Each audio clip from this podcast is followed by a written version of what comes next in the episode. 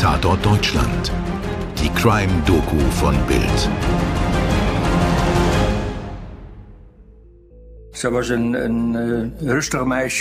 Sie war ein ruhiges Mädchen, lebenswert, hilfsbereit. So war Maria. Nachdem sie mit dem Rad weggefahren war, kam sie abends nicht wieder. Und auch am nächsten Morgen um 7 Uhr war sie noch nicht wieder zurück. Unser erster Gedanke war, dass sie einen Unfall hatte. Aber was, wenn es ein Verbrechen war? Es wäre einfach gut zu wissen, was passiert ist. Dieser Gedanke lässt dich nicht mehr los. Das ist Ab van der Zanten. Er hat vor fast 30 Jahren seine Tochter Maria verloren.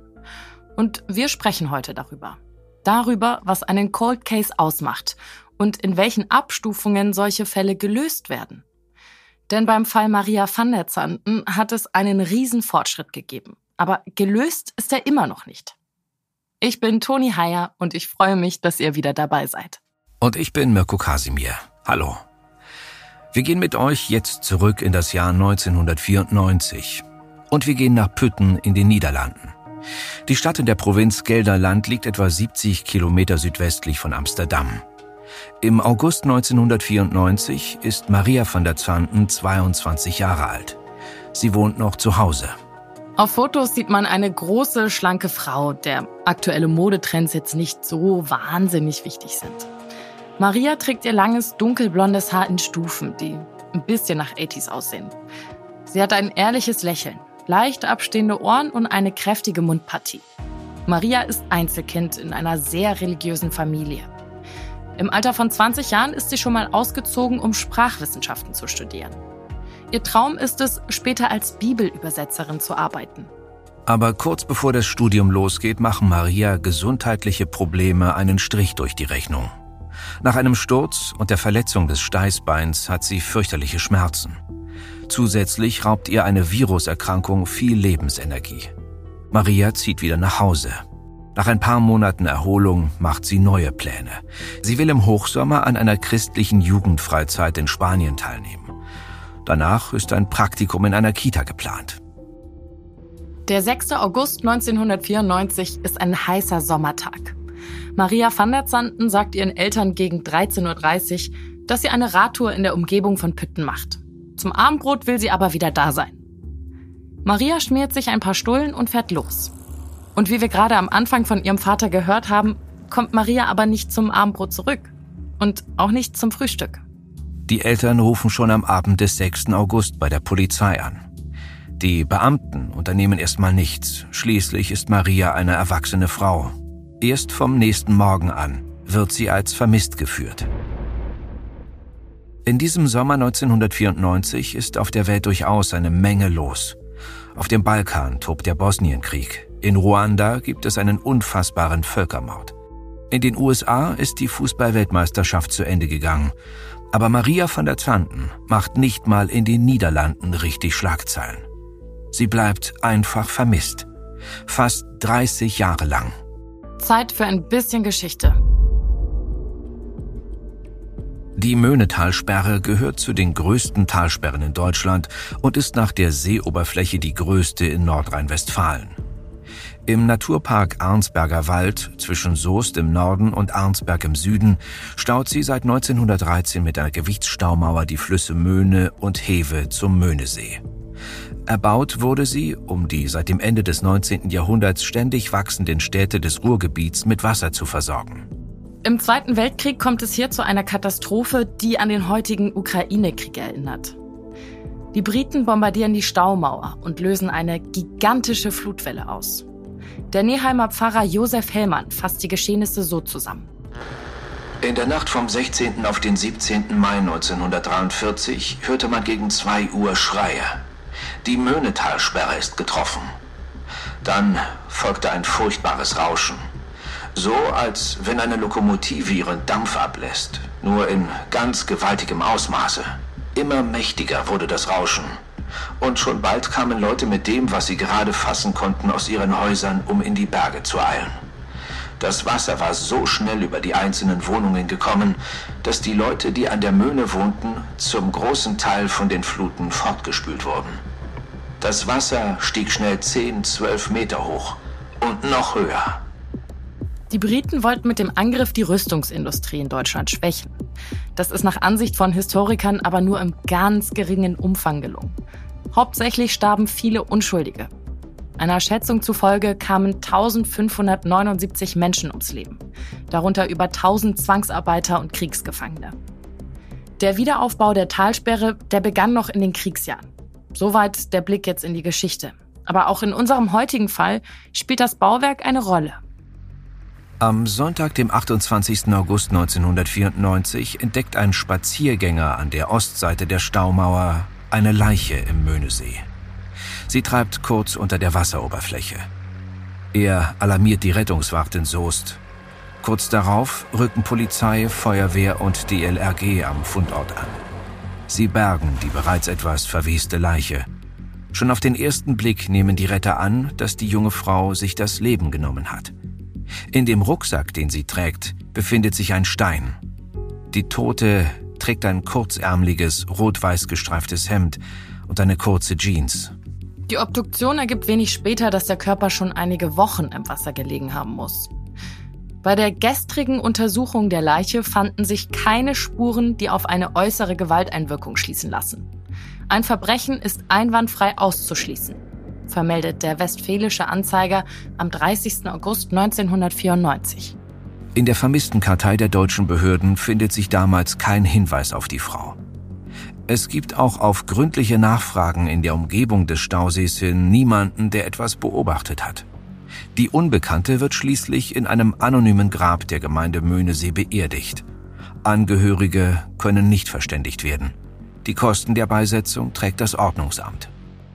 Okay, also an dieser Stelle halten wir mal Folgendes fest. In den Niederlanden gibt es seit dem 6. August 1994 einen ungeklärten Vermisstenfall. Maria van der Zanten verschwindet mit dem Fahrrad auf eine Tour, bei der sie nur ein paar Stullen und etwas zu trinken in einem Rucksack dabei hat. Für die Polizei gibt es ansonsten keine Spuren. Kein Handy zum Orten, keine DNA zum Abgleich, keine Leiche, keine Zeugenaussagen. Nach allem, was man damals annehmen muss, ging es Maria gut. Sie hatte zwar eine leidvolle Zeit hinter sich mit der Rückenverletzung und der Erkrankung am pfeiferschen Drüsenfieber, aber sie hatte neue Pläne.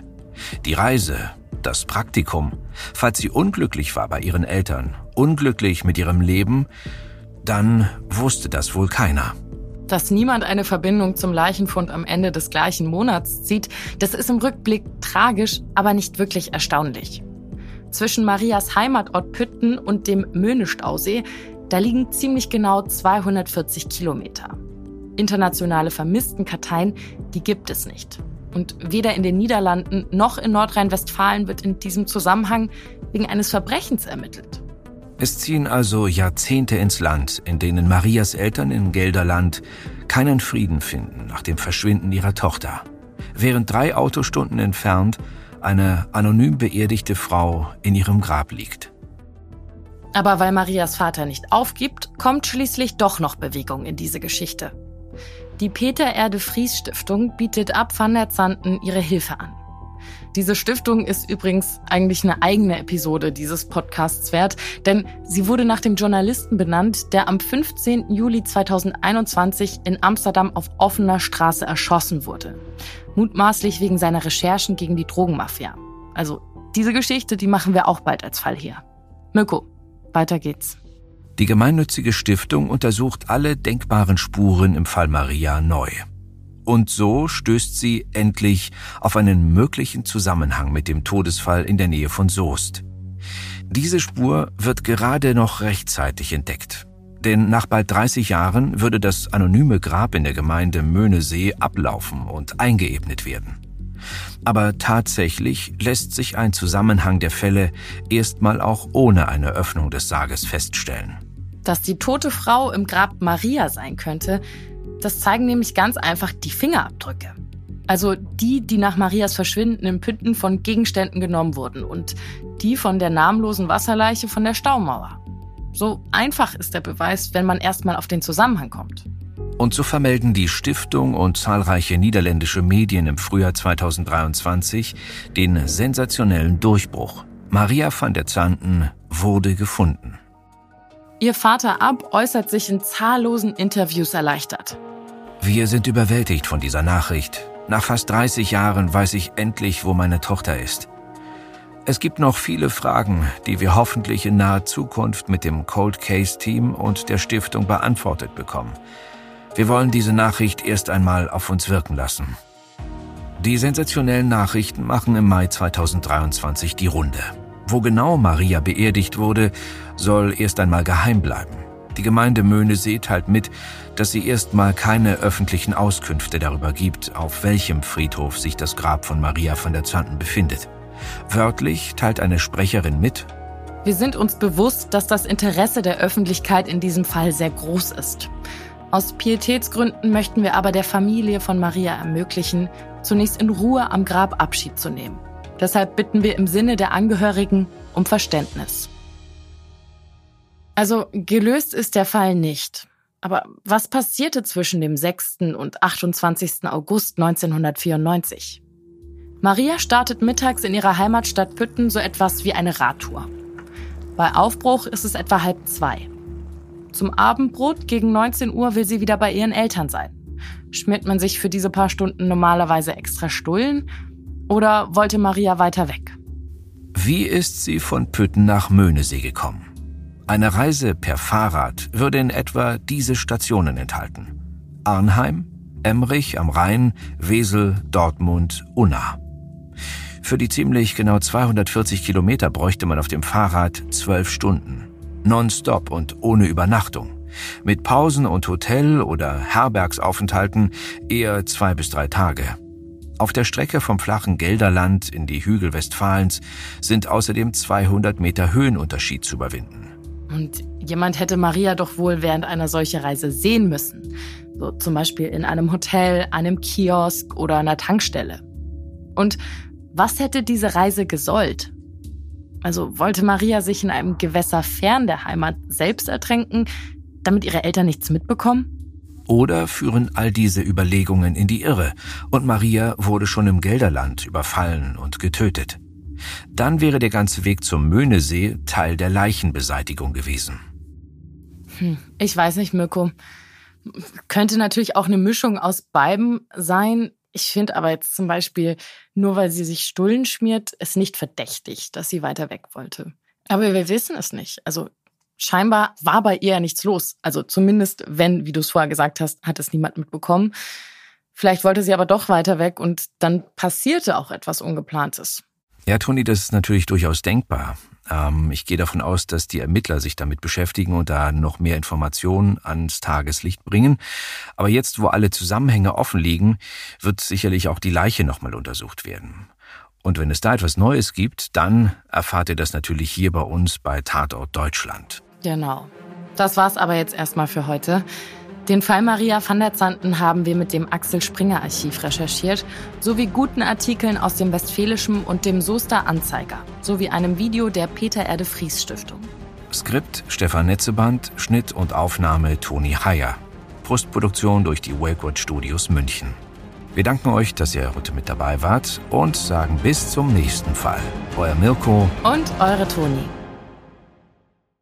Dir hat diese Folge von Tatort Deutschland gefallen? Du bekommst von True Crime einfach nicht genug. Dann hör jetzt in unsere weiteren Folgen rein. Hier warten mehr als 200 spannende Fälle auf dich, wie das Verschwinden von Rebecca Reusch, der Prozess gegen O.J. Simpson oder die Entführung von Ursula Herrmann. Wir hören uns bei Tatort Deutschland.